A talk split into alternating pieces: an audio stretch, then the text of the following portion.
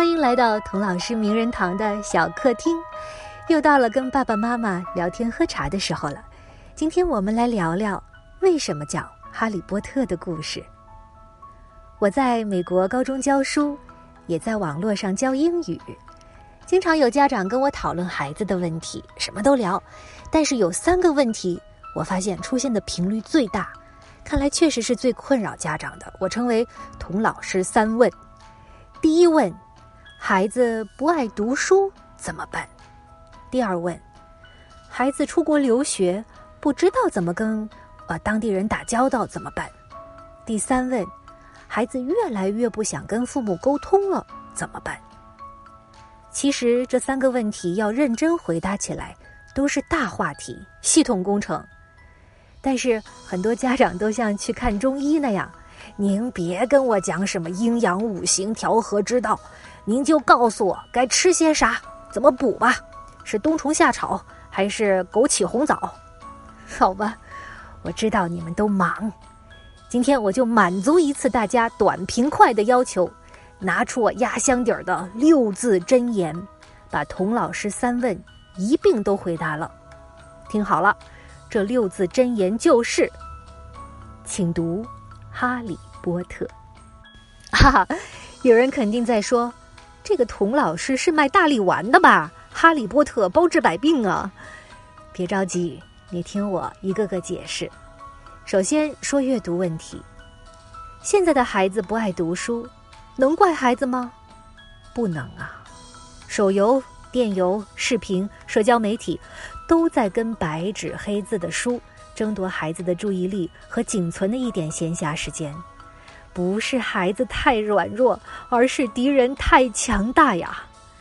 所以培养读书习惯和能力，一定要选孩子爱读的书，否则肯定事倍功半，半途而废。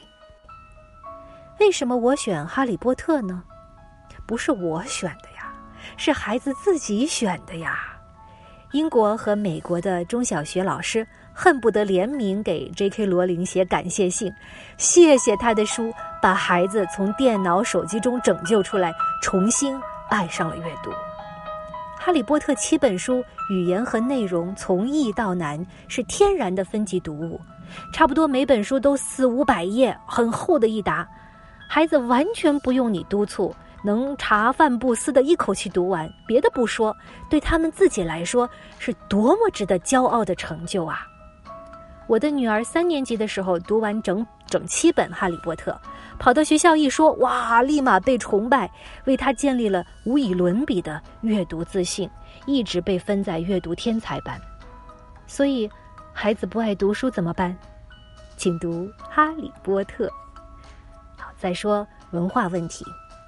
有的家长说：“我的孩子不打算出国留学，多读点啊国学经典是正道。”没错，国学是正道，中文是根，是源，是地基，一定要打好。我教的学生英文学得好的不用问，中文绝对棒。问题是，即使孩子以后不出国，中国也会变得越来越国际化，世界会变得越来越平。你能保证？他将来不需要跟美国的分销商催单，不需要跟法国的设计师讨论方案，不需要跟印度的工程师联机编程，不需要跟非洲的原料商对对账单吗？你能保证他的下属、同事、上司、竞争对手、合作伙伴没有一个是外国人吗？如何跟不同文化背景的人打交道？我相信，不论孩子将来身在何处。都是一个需要具备的技能。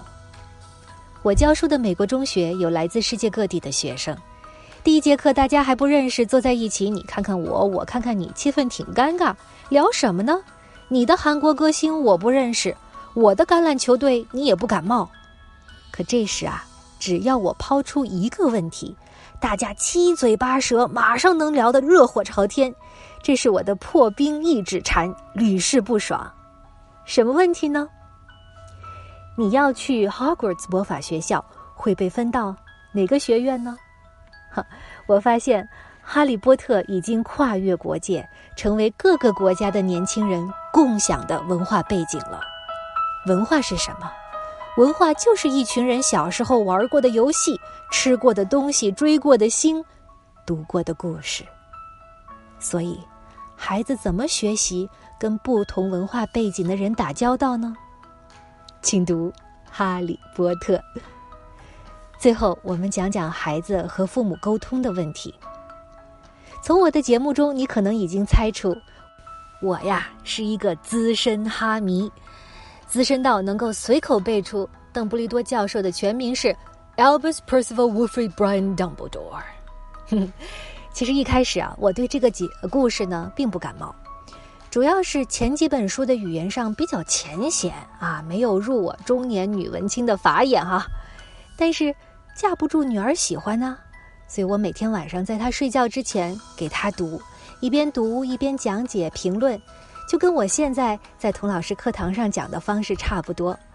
读着读着，哎，我也被圈粉了。这个故事有爱、有趣、有深度，而且有很多有意思的细节。一个人名、一句咒语、一道伤疤，甚至一杯饮料的来历，都能折射出很多文化细节。我的女儿最喜欢歪在我的身上和我讨论啊，咒语的拉丁词根呐，我们的保护神会是什么样的动物呀？哈利波特为什么没有跟赫敏在一起啊？我们嘻嘻哈哈、叽叽喳喳，能讲一个晚上不停。讨论哈利波特成了我和女儿最喜欢的亲子活动之一。和孩子有一个共同的兴趣爱好，是培养共同语言、拉近距离最好的法门。为什么选哈利波特呢？因为迷他，至少在智力和审美上不委屈自己嘛，是不是？你让我们去跟孩子追一个什么明星啊？具体是什么明星我就不说了，那我也没有办法真心迷进去，不是？综上所述，请读《哈利波特》，它是你持家育儿、居家旅行的必备良药。好。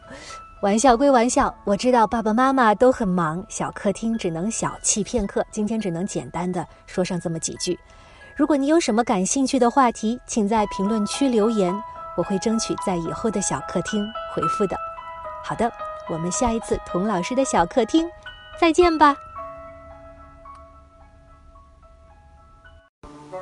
谢谢收听，别忘了订阅我们的节目，关注童老师课堂。如果你想听哪位名人的话，也请你在讨论区留言。好的，我们下一期童老师课堂再见吧。